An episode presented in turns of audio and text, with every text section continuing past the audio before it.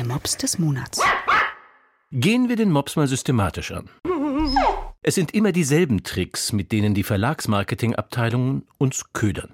Zum Beispiel die persönliche Ansprache, der suggestiv direkte Zugriff auf das Du in dir, wie dein inneres Kind will satt werden oder du kannst alles lassen, du musst es nur wollen oder English Version, wobei der Artikel darauf hinweist, dass es sich um eine deutsche Ausgabe handelt, Be Your Own Fucking Hero, das Workbook.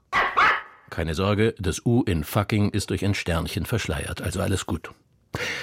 Dann ist da die Figur, das Buch als Buch anzupreisen, das als solches, also eben als Buch, besondere Bedeutung hat, nicht selten übrigens in Verbindung mit der direkten Ansprache.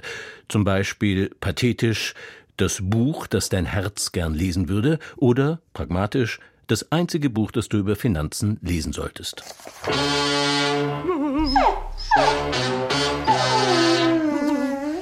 Dann, besonders häufig angewandt, woraus wir schließen können, dass es funktioniert, das Zitieren bekannter Titel oder Redensarten in leichter Abwandlung, als mal mehr, mal weniger gelungene ironische Brechung.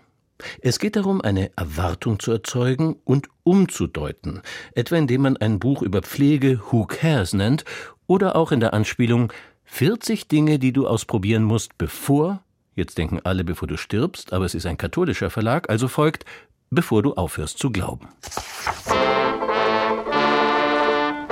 Ein anderer Klassiker ist das ganz große Versprechen des allumfassenden ultimativen Buchs zu einem Thema wie Sex, die ganze Geschichte oder die größte Revolution aller Zeiten.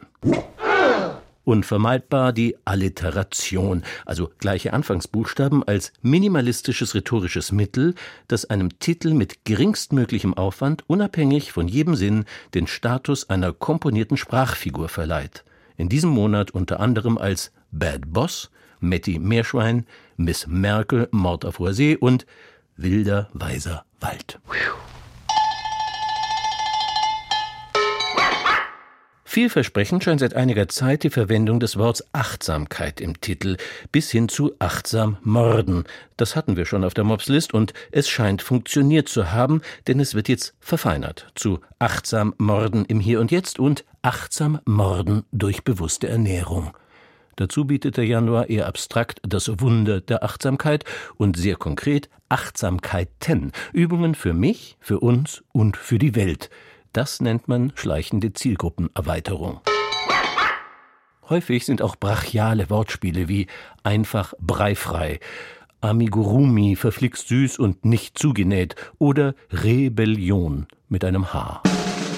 Als Quintessenz dieser kleinen Einführung in die Buchtitellehre geht der erste Mops des Monats dieses Jahres an einen Titel aus der Kategorie Wortspiel, der außerdem gleich an zwei andere Titel anknüpft, beziehungsweise an einen Titel, einen der Bestseller ever und ein Thema im Titel zahlloser anderer Bestseller, nämlich das Kamasutra und Yoga.